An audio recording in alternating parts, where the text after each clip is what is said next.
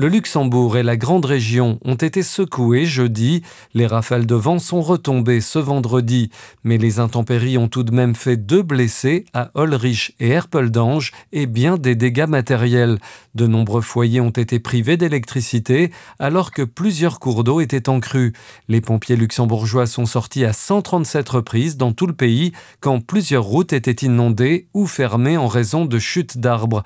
Les principaux risques de crue sont désormais écartés mais le sud du Luxembourg est toujours placé en vigilance jaune par Météolux, cela jusqu'à dimanche. Le nouveau CHL sera achevé fin 2028. Jeudi a été posée la première pierre du futur hôpital CHL Centre, route d'Arlon à Luxembourgville. Le centre hospitalier de Luxembourg sera doté d'une nouvelle structure complète sur 54 000 mètres carrés, répartie entre 9 étages et 3 sous-sols.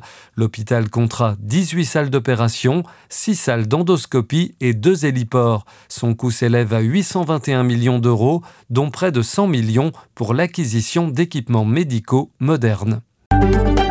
La belle prise des gendarmes français. Ces derniers ont mis la main sur un chargement de plusieurs dizaines de kilos de tabac luxembourgeois.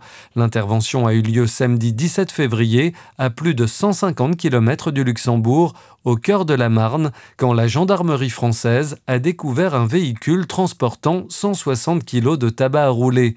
En provenance du Luxembourg, le chargement était destiné à un marché parallèle de la région de Caen, à plus de 600 km du Grand-Duché. L'incroyable rémunération du patron de Stellantis, Carlos Tavares pourrait toucher 36 millions et demi d'euros pour l'année 2023, soit une augmentation de 56% sur un an, a annoncé le constructeur automobile ce vendredi.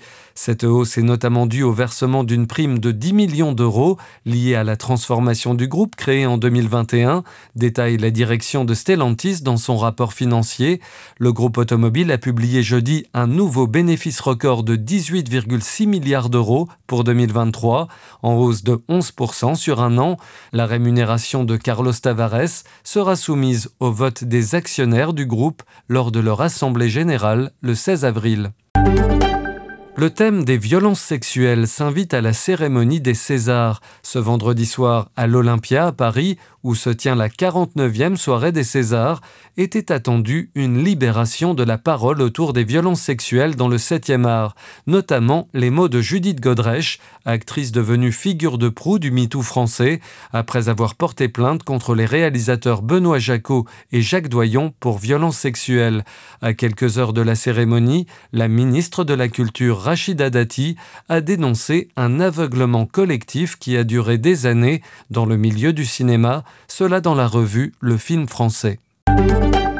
Enfin, Washington qui dégaine une salve de sanctions contre la Russie. L'administration américaine a annoncé sa plus importante salve de sanctions depuis l'invasion de l'Ukraine par la Russie il y a tout juste deux ans, ciblant plus de 500 personnes et organisations de différents pays, en réponse également à la mort de l'opposant Alexei Navalny. Trois responsables russes font partie des personnes ciblées par les États-Unis pour leur implication dans ce décès, a annoncé le département d'État.